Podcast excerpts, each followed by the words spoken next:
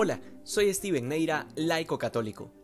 Dicen las escrituras claramente que no podemos servir a dos señores, o es Dios o es el dinero.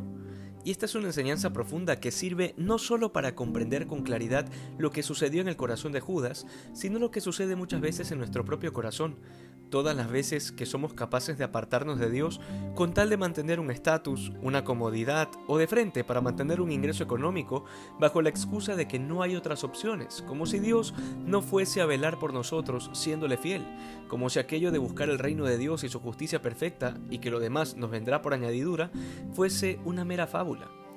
Pero ¿qué implica el abandono en la providencia de Dios? Sabemos que no es una especie de quietismo pasivo, en donde nos sentamos tranquilamente debajo de un árbol esperando a que nos caiga el sustento diario.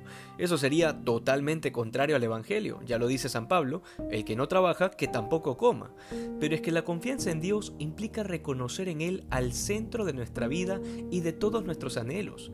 Si esto no es así, todo quedará en ideas y buenos deseos, pero al momento de la prueba, al igual que Judas, terminaremos vendiendo al Señor por 30 monedas y puede sonar exagerado, pero no lo es. Yo hoy te haré una pregunta. ¿Dios en verdad ocupa el primer lugar en tu vida? ¿O es sencillamente una cosa entre tantas otras que tienes que atender? Y puede ser muy fácil decir sí, es lo más importante. Pues bien, te haré una segunda pregunta. ¿Ya tienes listo tu itinerario de Semana Santa? ¿Cómo quedó ese itinerario? Es decir, en qué actividades vas a participar, qué días, a qué horas, dónde y con quiénes. Si Dios es tan importante, pues de seguro ese itinerario ya está hecho, sobre todo en el contexto de pandemia en que estamos viviendo, en donde corremos el riesgo de confundir lo virtual con lo real, en donde a causa de la multiplicación de actividades virtuales de parte de las parroquias, en ciertos casos la Eucaristía ha quedado como una actividad entre las tantas actividades, pues en este contexto tener claro de antemano cómo será mi Semana Santa es fundamental. No sea que cometamos el terrible error de vivir estos días como cualquier otra semana.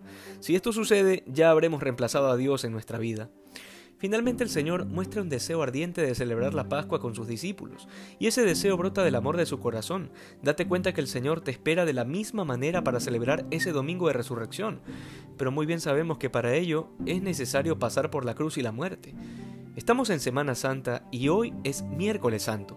Tratemos de ofrecer a Jesús alguna renuncia adicional o un acto de caridad en particular. Tratemos de parecernos más a Él, para que junto con Él podamos vencer a la muerte y vivir esa gloria del domingo de resurrección. Que hoy seamos más santos que ayer. Dios te bendiga.